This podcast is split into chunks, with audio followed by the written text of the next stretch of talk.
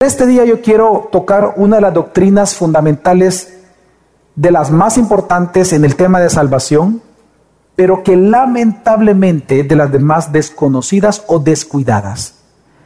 Quiero hablar de la doctrina de la unión con Cristo, de nuestra unión con Cristo. Por lo tanto, el título del sermón de esta mañana es Interpretando nuestra vida a la luz de nuestra unión con Cristo. Hay una conferencia que se llama Desire in God. Y en esta conferencia, realizada en la iglesia Betel, de donde estuvo pastoreando eh, John Piper, nuestro hermano John Piper, en esta conferencia nacional de Desire in God en el año 2008, estamos hablando más de 11 años atrás, el gran doctor, que por cierto uno de los más grandes teólogos que tenemos actualmente vivos, después de Sproul, es impresionante. Todo libro de, de Sinclair Ferguson se lo recomiendo que lo lea, cualquier libro de él. Es impresionante. Y nosotros que hemos tenido la oportunidad de estar escuchándolo, es de verdad que es de cerrar, es de cerrar el cuaderno y es disfrutar lo que él enseña. En esta conferencia nacional de 2008, en un grupo eh, eh, eh, reunidos, pastores que estaban respondiendo preguntas del público, una persona le preguntó y le dijo, ¿puede decirnos algo, doctor, acerca de la importancia de la doctrina de la unión con Cristo? Y el doctor Ferguson entonces él respondió algo que es digno de ser mencionado esta mañana. Y él dijo lo siguiente, desde el momento en que te conviertes en cristiano, empiezas a comprender que eres alguien que ha muerto al pecado, y ha resucitado a una vida nueva. Eres alguien sobre cuya vida se ha roto el dominio del poder del pecado.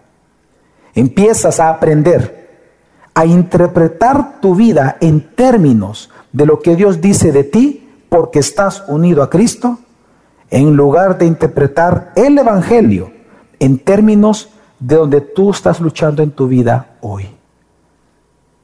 Y eso que él mencionó no solamente es impresionante, sino que precisamente Él llegó al corazón del efecto de la doctrina de la unión con Cristo que gozamos nosotros los creyentes.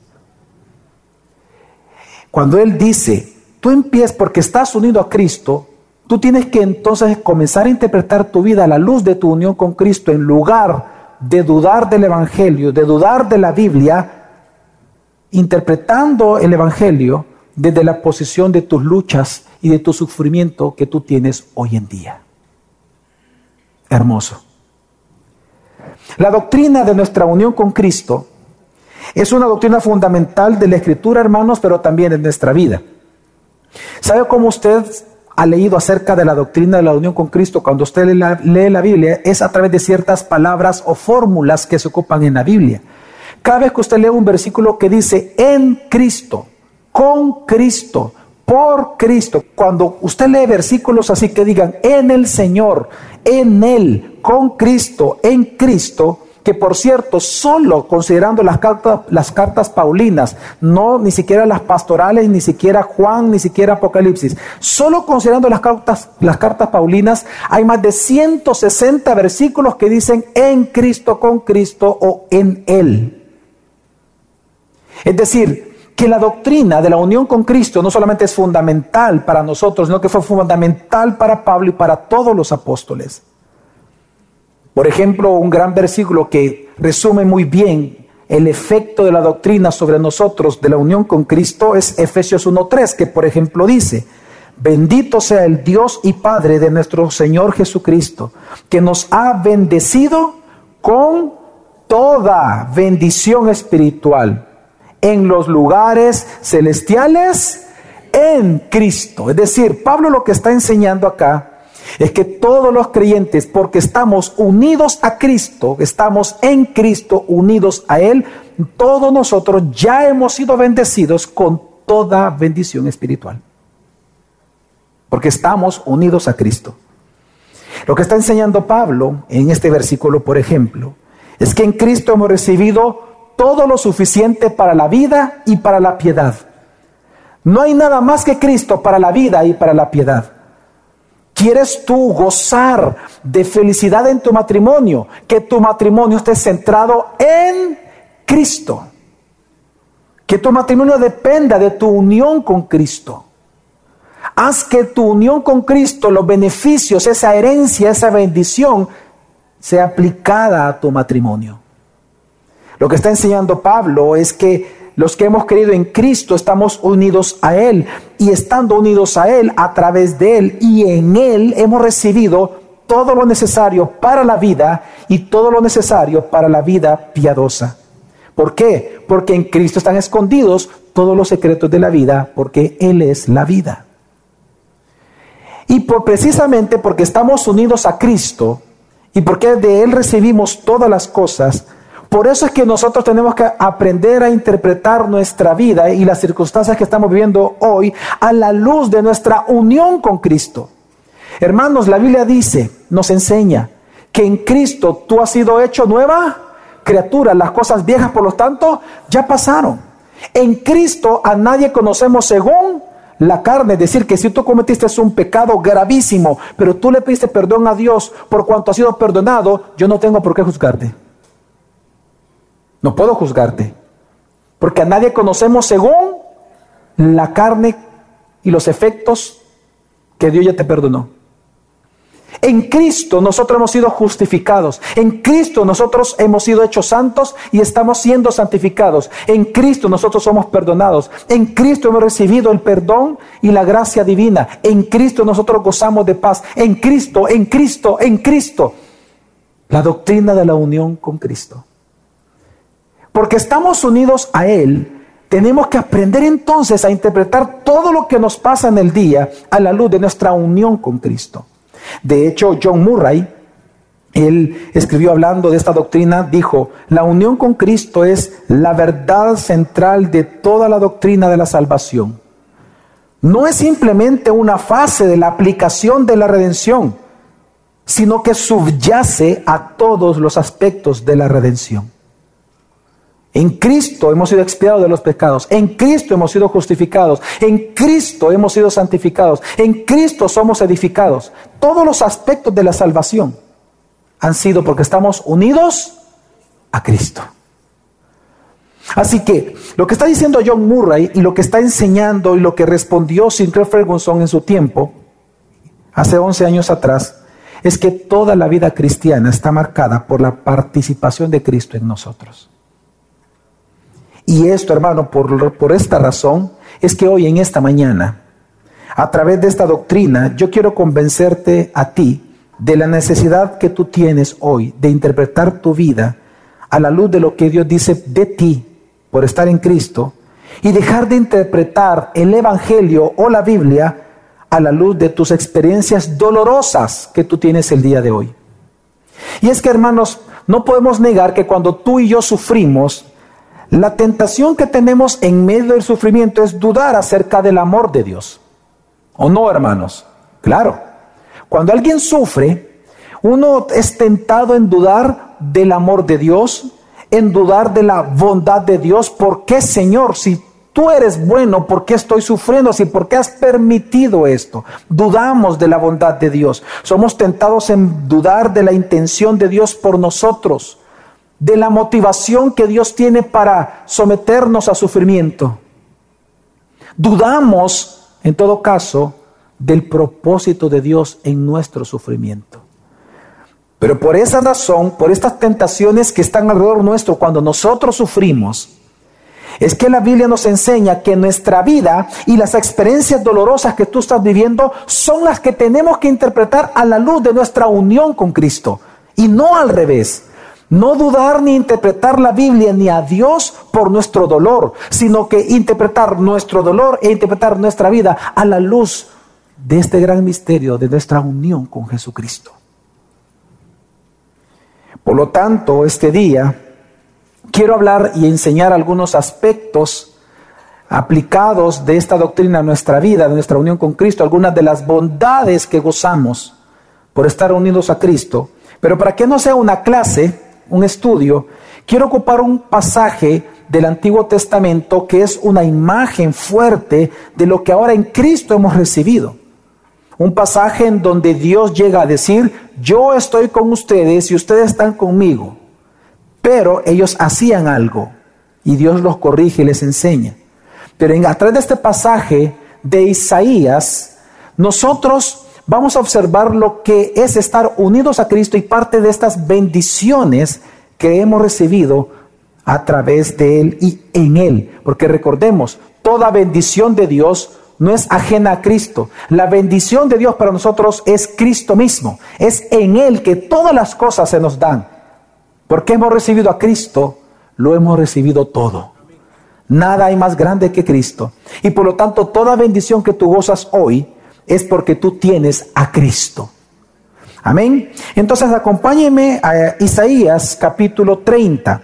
Y en este capítulo nosotros vamos a observar cuatro grandes verdades que provienen de nuestra unión con Cristo. La primera de ellas es que solamente Jesucristo es verdadero Salvador. La segunda verdad, solamente Jesús es confiable en esta tierra. Número tres, solamente Jesús es verdadera esperanza. Y número cuatro, solamente Jesús es el juez justo que nos hace justicia. Vamos al primer punto, solamente Jesús es nuestro Salvador y ayudador. Quiero que me acompañe Isaías 30, es un capítulo largo, así que vamos a leer para iniciar del versículo 1 al versículo 7, dice así la palabra de Dios. Hay de los hijos rebeldes, declara el Señor, que ejecutan planes, pero no los míos. Piensa por un momento aquellos que planifican casarse, un trabajo, moverse de país, dejar de congregarse, dejar de hablar a alguien, divorciarse, separarse, dejar tu trabajo, buscar otro, hablarle a alguien, textear algo, tomarse una foto, visitar una página, etcétera, etcétera. Hay de aquellos que ejecutan planes, pero que no son míos. Y dice, y hacen alianza, pero no según mi espíritu, para añadir pecado sobre pecado. Los que descienden a Egipto sin consultarme para refugiarse al amparo de Faraón y buscar abrigo a la sombra de Egipto. El amparo de Faraón será vuestra vergüenza y el abrigo a la sombra de Egipto vuestra humillación. Porque sus príncipes están en Zoán y sus embajadores llegan a Janes.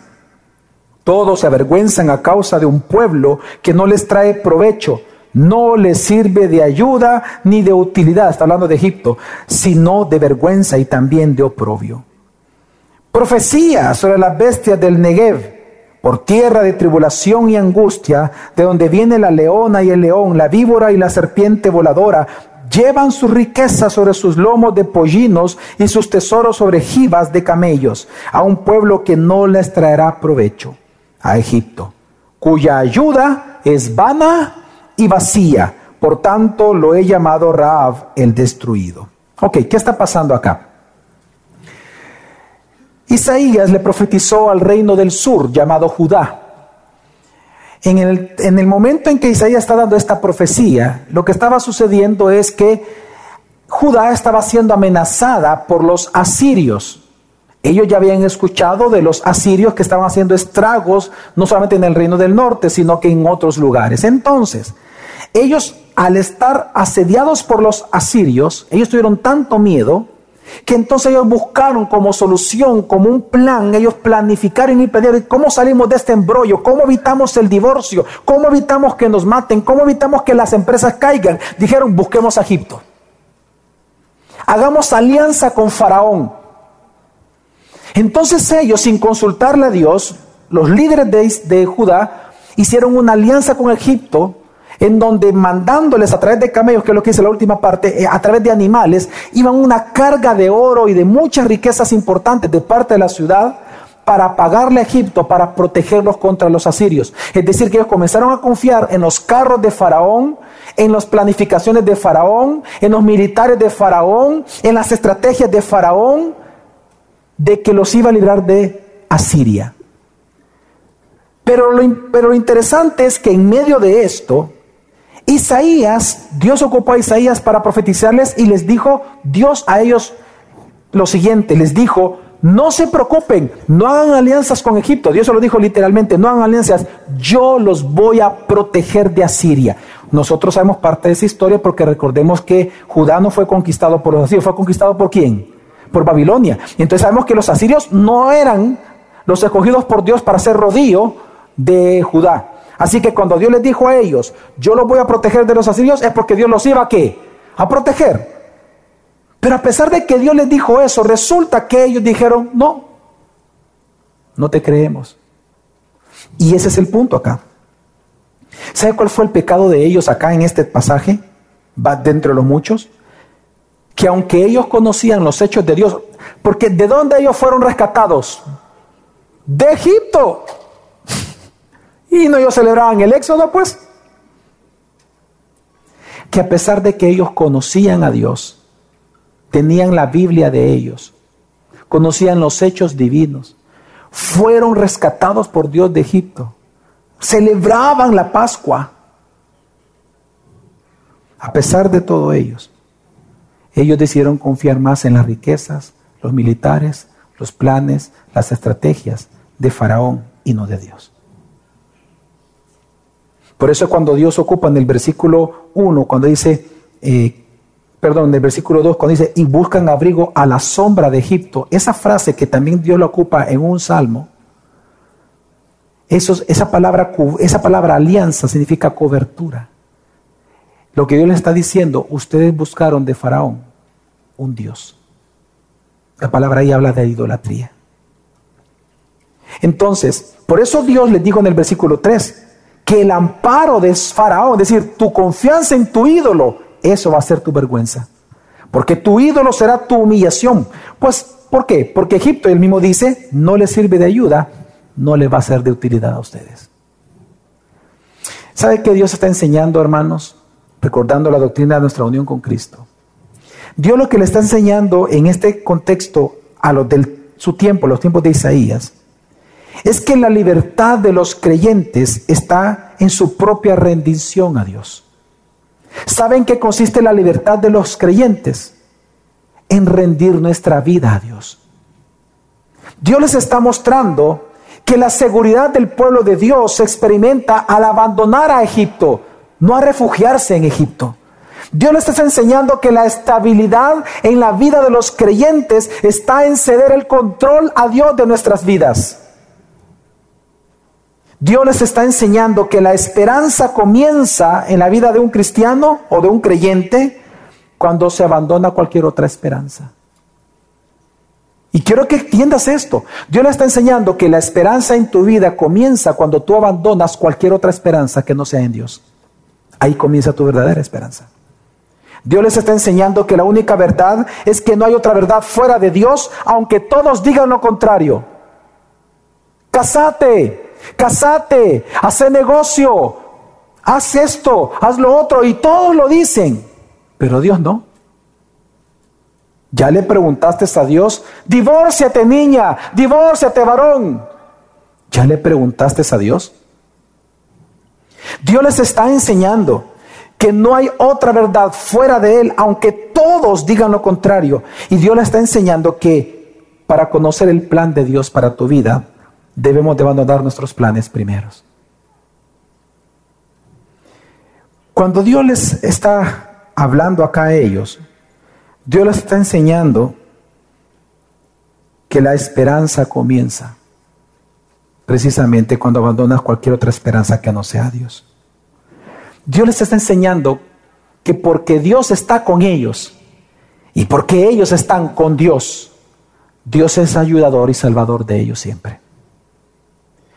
Hermanos, hermanas, en Cristo es bastante similar con nosotros hoy. Filipenses 3, 3, 4 dice, y nos gloriamos en Cristo Jesús, no poniendo la confianza en la carne, aunque yo mismo, dice Pablo, podría confiar también en la carne. Si alguno otro cree tener motivo para confiar en la carne, yo mucho más. Quiero explicar a qué se refiere Pablo en estas palabras, porque él dice, y nos gloriamos en Cristo Jesús, porque estamos unidos a Él, debemos de aprender a gloriarnos en Él no poniendo la confianza en la carne. ¿Qué está explicando Pablo? Está diciendo lo siguiente, hermanos. Pablo lo que está enseñando es que cuando él estaba siendo asediado por enemigos, por amenazas personales que él estaba sufriendo, él tuvo una tentación. ¿Cuál fue la tentación de Pablo? Bueno, él dijo, voy a confiar en mis contactos. Voy a confiar, voy a sacar el iPhone, voy a ver todos los contactos. Es como cuando de repente usted se enoja porque le llevaron el plato equivocado. Usted pide al mesero que lo cambie. El mesero le dice, como suele pasar en El Salvador, no, fíjese que no se lo puedo cambiar, sino que, pues si así es el plato y hoy cómaselo, vea. Y entonces es como que si usted en ese momento se para y diga, ah, mira, quiero hablar con tu gerente, él no está. Ah, pues quiero hablar con el dueño, tampoco está. Se come el plato y se cae ese punto. Y en ese momento es como que usted dijera lo siguiente, ay papito, vos no sabes con quién te estás metiendo. Cuando usted dice esa frase, o lo ha pensado, aunque no lo diga, ¿sabe qué usted está diciendo? Que usted confía en su carne. Tú no sabes con quién estás hablando. Tú no sabes la cantidad de contactos que yo tengo. Yo tengo amigos en la policía. ¿Mm? Tú no sabes, pero yo tengo amigos en la fiscalía. Como un, hombre una vez aquí, él no venía a la iglesia, no es cristiano, pero estaba yo en una reunión y amenazó a otra persona y le dijo, tú no sabes con quién estás hablando, le dijo, yo te puedo meter preso y tenerte tres días en Bartolinas. Y lo hizo. Lo hizo. Llamó, llegaron, tres días estuvo el cristiano en Bartolinas. Pablo, ¿qué es lo que está diciendo? Pablo está diciendo lo siguiente. Aquí personas me están amenazando. Y yo soy poderoso. Yo conozco personas. Yo tengo contactos. Tengo todo esto a mi favor. Pero no lo voy a hacer. Me voy a gloriar en Cristo. Porque estoy unido con Cristo. Yo he aprendido algo, dijo Pablo. Que no hay nada mejor que Él. No hay justicia de un juez más grande que la de Jesucristo. No hay contacto más importante que tenemos los cristianos que Jesucristo. Y por eso es que él dice que se vive en Cristo. Y esto queda afirmado con lo que él continúa diciendo, porque él dice en Filipenses 3, 7 y 8. Pero todo lo que para mí era ganancia, contactos, extrabajos, ex jefes, política. Ah, es que vos no sabes, yo, el partido de gobierno es donde yo estoy. Yo tengo contactos. Dice, todo lo que para mí era qué? Ganancia, experiencia, por ejemplo, para, para quién, no levante la mano, pero para quién su experiencia es ganancia, que le hace sentir que usted puede salir adelante en la vida, como lo dicen los empresarios. He hablado con algunos empresarios que dicen, pastor, si lo más, mire, lo más fácil es salir después del problema. Para un verdadero empresario, ir a la quiebra no es el problema. El problema es simplemente cuando él se achicopala, se, se pone mal y no sabe salir adelante. El verdadero empresario puede quebrar y vuelve a hacer riqueza, me dice. Y entonces, la confianza de Pablo, él dice, por eso dice el versículo 7, pero todo lo que para mí era ganancia, vos no sabes quién es mi marido. Ah, vos no sabes quién es mi papi. Todo lo que para mí era ganancia lo he estimado como pérdida por amor de Cristo. Y aún más, yo estimo como pérdida todas las cosas en vista del incomparable valor de conocer a Cristo, mi Señor, por quien lo he perdido todo y lo considero como basura a fin de ganar a Cristo. Lo que Pablo está enseñando es lo hermoso que es estar unido a Cristo. Por estar unido a Cristo, ¿Sabe cuál es tu mayor bien en la vida? Cristo. Él debería ser tu primera, tu segunda y tu tercera opción para tratar de salir de cualquier problema. Cristo y nada más. Todo lo demás es estimado como basura, experiencia, contactos, dinero, cuentas bancarias, etc. Así que lo que nos enseña la Escritura es que en Cristo la victoria de Dios la experimentamos en la derrota de nuestra propia confianza. Y nunca olvides eso. En Cristo la victoria de Dios tú la vas a experimentar en la derrota de tu propia confianza.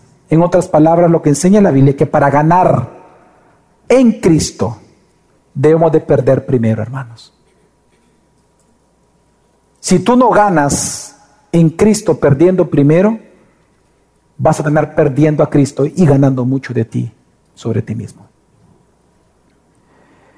Así que lo que está enseñando la Biblia, que para ganar en Cristo debemos de perder primero, pues, el Salvador de nuestra vida. Hermanos, también es el Salvador de tus aflicciones diarias. Y ese es el punto importante de, de entender la doctrina de la unión con Cristo. Jesús no solamente fue tu Salvador en pasado. Es cierto, Él te salvó de tus pecados y de la condenación eterna. Pero el mismo Salvador que te salvó de la condenación eterna es el mismo Salvador y ayudador para las cosas más simples de cada día. Por lo tanto, tu Salvador y tu ayudador en los tiempos de aflicción diarios, más que el abogado, más que el médico, más que lo otro, es Cristo. Porque Él sigue siendo para hoy y para siempre tu ayudador y tu Salvador. Amén, hermanos. Pero en segundo lugar, también lo que nos enseña Isaías es que solamente Jesús es confiable. Leamos Isaías 30, sigamos qué pasó con ellos. Versículo 9 al 14. Y sigue diciendo Dios, porque este es un pueblo rebelde, hijos falsos, para aquellos que dicen de que no hay hijos falsos en las iglesias, Dios le dice hijos, pero le llama falsos. Porque este es un pueblo rebelde, hijos falsos, hijos que no quieren escuchar la instrucción de Dios que dicen a los videntes, es decir, a los profetas como Isaías, no veáis visiones. Y a los profetas, no, no nos profeticéis lo que es recto, decirnos palabras agradables, profetizad mejor ilusiones. Apartaos del camino, desviaos de las sendas, no oigamos más del santo de Israel. Por tanto, así dice el santo de Israel, ya que habéis desechado esta palabra, habéis confiado en la opresión y en el engaño, y os habéis apoyado en ellos, por eso esta iniquidad, es decir, abandonar a Dios, será para vosotros como muro agrietado a punto de caer, como abultamiento en una pared alta cuya caída viene de repente en un instante. ¿Sabe? Lo que estaba pasando aquí es que ellos rechazaron la sabiduría de Dios a través de los profetas, por confiar en su propia intuición. Entonces, esa iniquidad, es decir, confiar en tu propia intuición, no en la palabra, sino confiar en tu propia intuición, en tus propias experiencias, en lo que Pablo le llama basura, confiar en tus propios bienes. Dios le llama aquí en este pasaje iniquidad. Y él dice, esta iniquidad, es decir, esa confianza en tus propios instintos, en tus intuiciones humanas, Dios dice que es como un muro agrietado que está a punto de caer. Lo que Dios está enseñándoles, hermanos, al pueblo de Isaías es que toda idea, toda idea humana, todo plan humano, todo emprendimiento humano es como un muro agrietado. Parece estar bien, parece firme, parece que sostiene la edificación, pero en el día de la prueba, ese muro caerá. Y es lo que vemos nosotros en la vida.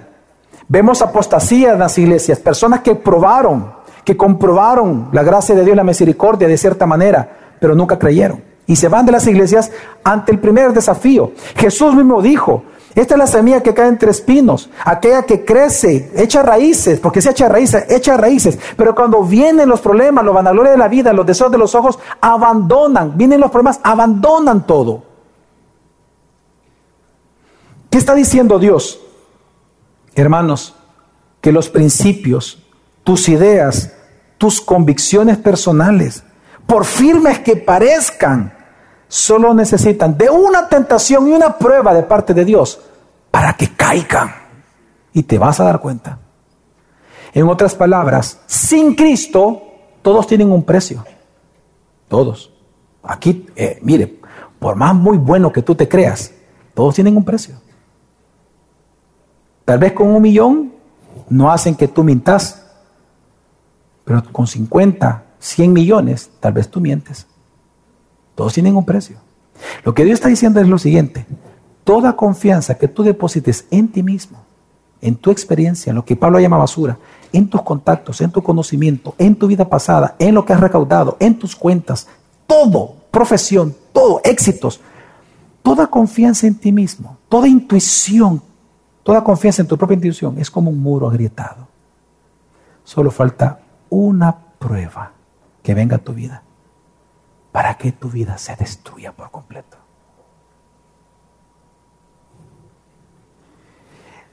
Y entonces, ¿por qué Dios les habla así a ellos? Para enseñarles lo siguiente, que el único en el cual pueden confiar y el único que puede dirigirlos y sostenerlos perseverantes en la vida justa es Dios, no tus principios. Porque la pregunta es, entonces, si no podemos confiar ni siquiera en nuestros propios instintos, en nuestras propias intuiciones, ¿en quién confiar? ¿Dónde radica, dónde está el poder para que yo pueda vivir esta vida? Y en el mismo contexto de Isaías, Dios le responde a ellos esas preguntas. Versículo 15, Dios dice, porque así ha dicho el Señor Dios, el Santo de Israel, en arrepentimiento y en reposo seréis salvos. En quietud y en confianza, que es fe ahí, está vuestro qué? Poder. Pero no quisiste. ¿Sabe que está enseñando qué es que está lo hermoso que está enseñando Dios acá, que el poder de caminar en rectitud, el poder de caminar y perseverar en la vida del creyente viene de la fe en Dios. Pero para que esta fe sea eficaz, para que esta confianza sea eficaz, debemos arrepentirnos primero de confiar en nosotros mismos. En arrepentimiento y fe está vuestra salvación. Porque lo dice, en arrepentimiento y reposo seréis salvos en quietud y en confianza. Ahí la confianza es fe. Está vuestro poder. El justo por la fe vivirá. El poder del cristiano, el poder del creyente es la fe. Igual ha sido en el antiguo pacto.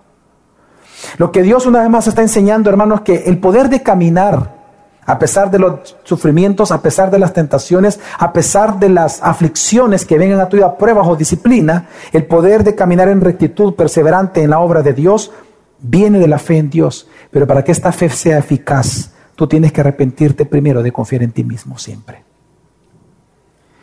Hermanos, hermanas, de gracia sobre gracia. La doctrina de la unión con Cristo nos enseña que para nosotros crecer en la confianza en Cristo, debemos de perder nuestra confianza en nosotros mismos primero. ¿Tú quieres crecer en la confianza en Cristo? ¿Cuántos quieren crecer en su fe en Jesucristo?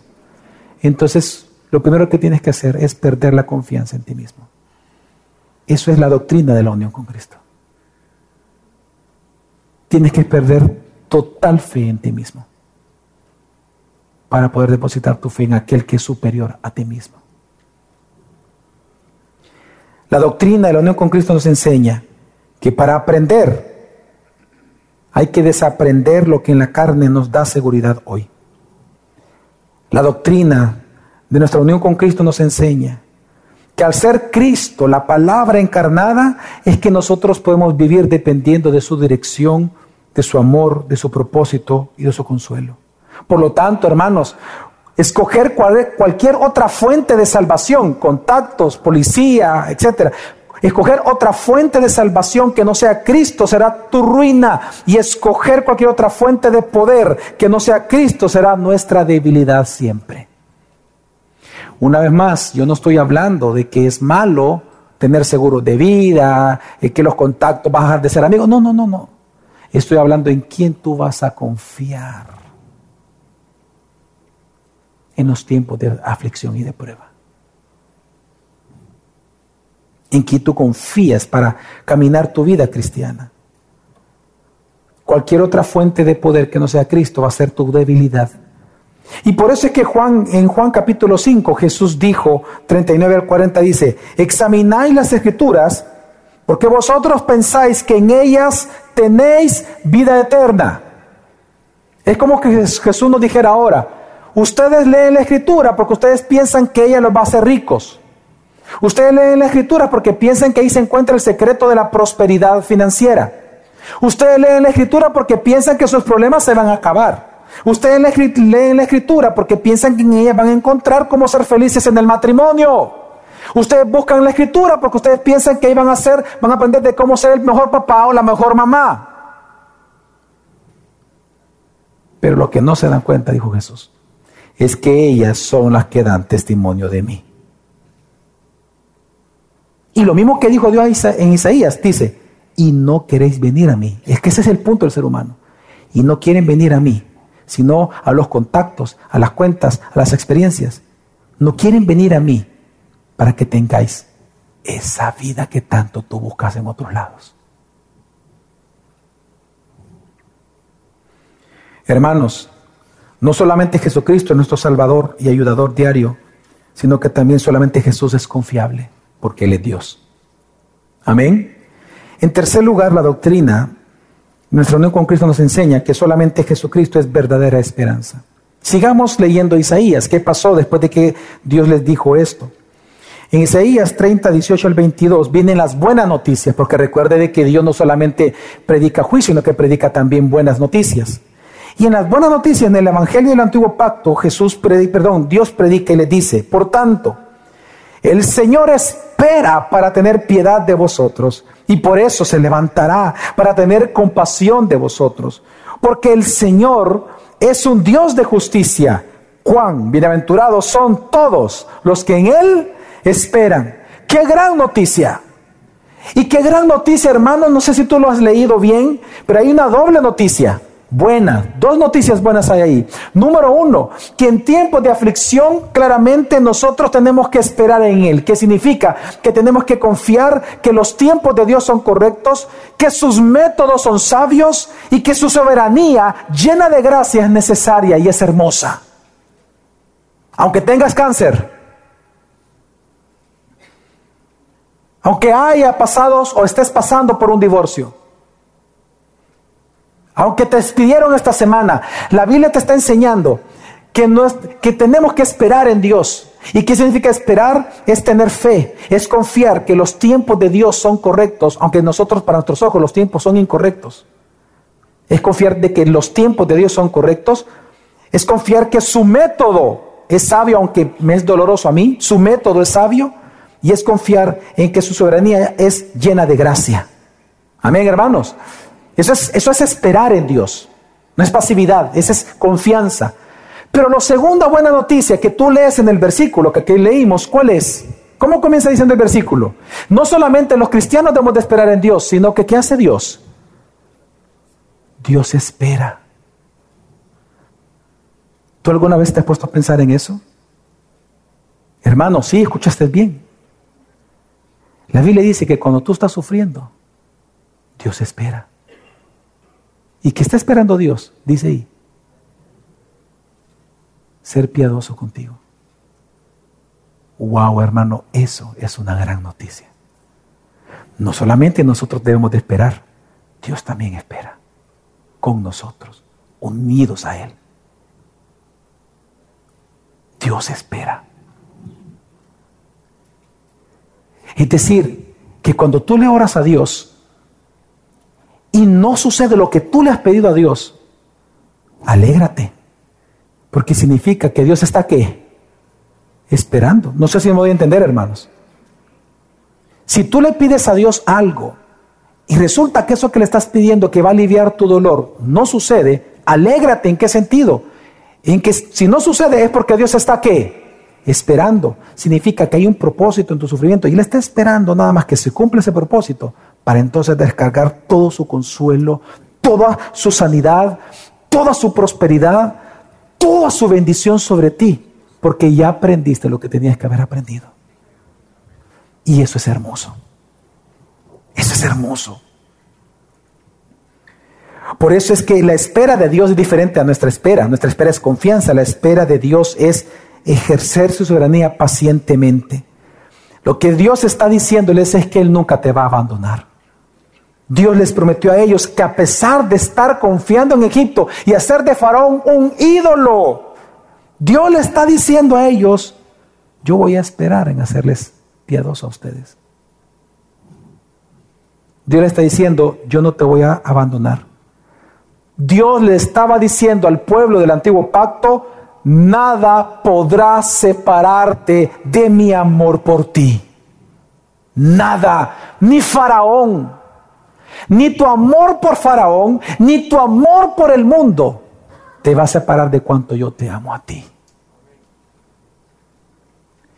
Y por eso es que nosotros hoy vemos que ahí mismo dice Dios, luego leímos hasta el 18, hasta el 18, sigamos leyendo el 19, dice, Sigue diciendo, oh pueblo de Sión, morador de Jerusalén, no llorarás más. Ciertamente se apiadará de ti a la voz de tu clamor. Cuando la oiga, te responderá. Obviamente está hablando Dios. Aunque el Señor os ha dado pan de escasez y agua de opresión, tu maestro no se esconderá más, sino que tus ojos contemplarán a tu maestro. Y, hoy, y mire qué hermosa la figura que Dios ocupa acá y dice, tus oídos oirán detrás de ti. Es como que si alguien se acerca a ti y te hablara al oído. Es la promesa de Dios. Acá le dice, tú estás acá y yo me voy a sacar tu oído, dice Dios. Y dice, tus oídos oirán detrás de ti una palabra. ¿Y cuál es la palabra? Este es el camino. Andad en él. Ya sea que vayáis a la derecha o a la izquierda. Yo estoy contigo. Este es el camino, hijo. Sigue por acá. Wow, hermano, ¿sabe qué Dios está diciendo? Sí, diviértete con tus ídolos. Pero tu amor por tus ídolos no acaba mi amor por ti. Yo soy tan misericordioso que te voy a hablar al oído y te voy a decir, hijo, en el tiempo que se en el tiempo correcto, yo, yo me voy a sacar a ti y te voy a decir, hijo, abandona eso. El camino es por este lado, ya sufriste mucho. Es por este lado, hijo. Anda por aquí. Wow. Qué grande y qué hermoso es el amor de Dios por nosotros. Amén.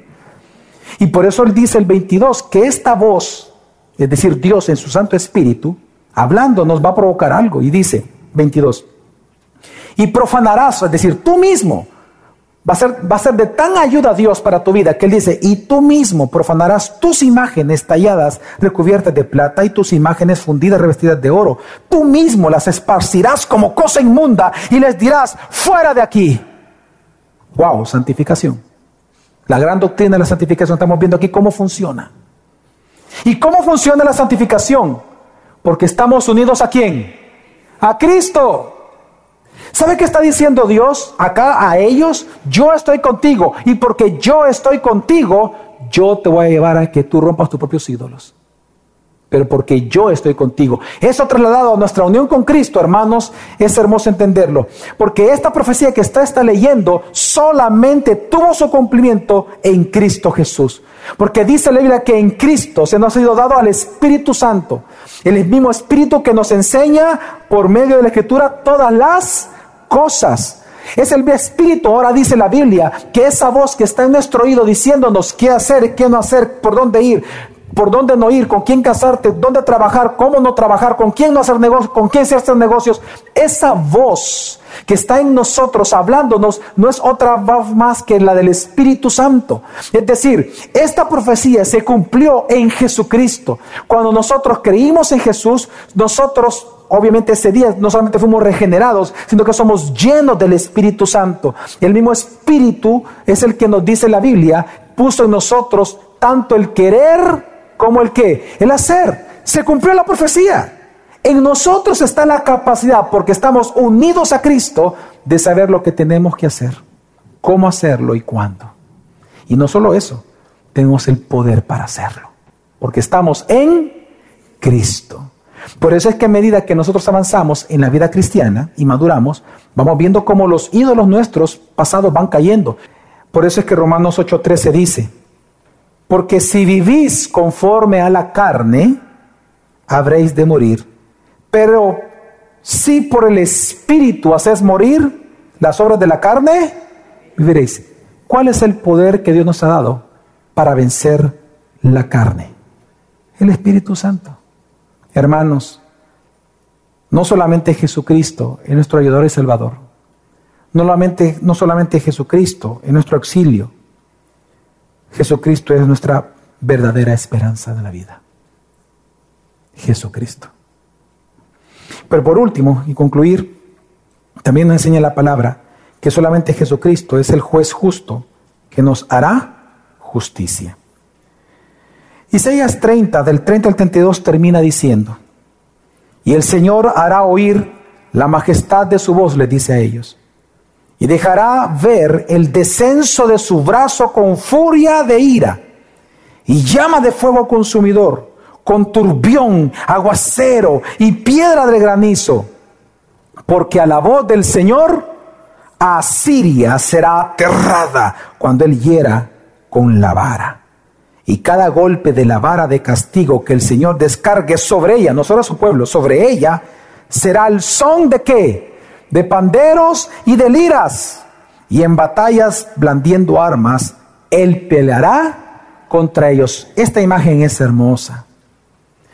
Lo que Dios está enseñando, hermanos, Dios les prometió esto a ellos, que va a haber un día en el cual los pueblos de la tierra, Dios atacando a sus enemigos, nosotros estaremos cantando alabanzas, porque si Dios es con nosotros o por nosotros, ¿quién contra nosotros? Y estaremos cantando en gozo y alegría mientras Él está venciendo a sus enemigos puestos por estrado de sus pies.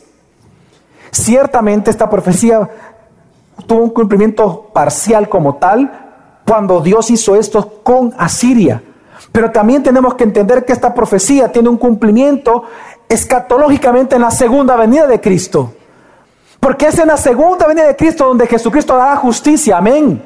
En donde Él tomará venganza de nuestros enemigos. Hoy en día nuestros enemigos se burlan de nosotros, pero habrá un día en donde Dios se burlará de nuestros enemigos y nosotros, como dice Apocalipsis, los santos estaremos cantando en alegría mientras está derrotando a nuestros enemigos.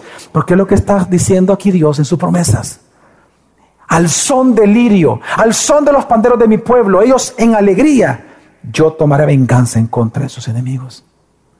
Hermanos, ¿sabe que Dios nos está enseñando acá? Que en Cristo tus enemigos ya no son una amenaza real hoy en día.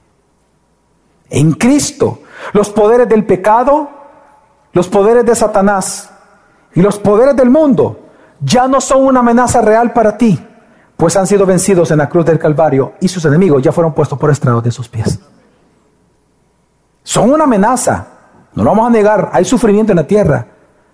Pero no pueden destruir tu alma. Porque has sido salvado por el Cordero. Hay una, hay una esperanza futura. Hay una recompensa futura. Dios nos va a llevar con Él.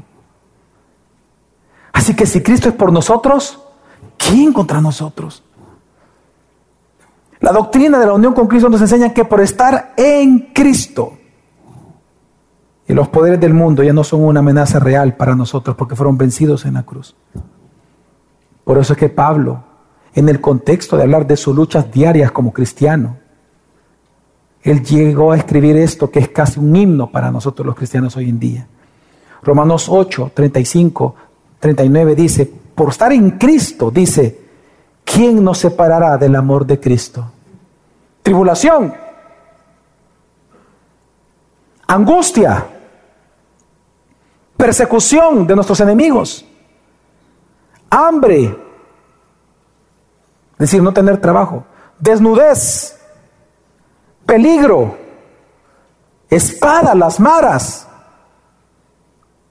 ¿Quién nos separará del amor de Cristo? Pregunta Pablo tal como está escrito, por causa tuya, somos puestos a muerte todo el día, somos considerados como ovejas para el matadero, pero en todas estas cosas somos más que vencedores por medio de aquel que nos amó, porque estoy convencido, dice Pablo, porque está en Cristo, que ni la muerte, ni la vida, ni ángeles, ni principados, ni lo presente, ni lo porvenir, ni los poderes de este mundo, ni lo alto, ni lo profundo, ni ninguna otra cosa creada nos podrá separar del amor de Dios, que es en Cristo Jesús, Señor nuestro. Pablo está diciendo que porque estamos en Cristo, todos los que estamos aquí en Cristo, somos más que vencedores. ¿Qué significa eso? Que porque Cristo venció en la cruz a los enemigos y por nosotros estar en Él, su victoria ha sido imputada para nosotros, así como nuestros pecados fueron imputados a Él en la cruz. Su justicia no fue imputada y nuestro pecado fue dado en Él para que lo cargara en la cruz. Por estar unidos a Cristo, por estar unidos a aquel que nos amó en la cruz. No tomes venganza, hermano. No confíes en tus propios instintos. No confíes ya en tus propias ideas. No confíes en tu propia prudencia. No confíes en tu intuición, No confíes en tus contactos, no confíes en tus fuerzas, no confíes en tus ideas, no confíes en tus amenazas. Confía en Cristo, porque al estar unido a Él y con Él, has sido bendecido con toda bendición espiritual. Tú ya eres un más que vencedor por medio de aquel que te amó en la cruz.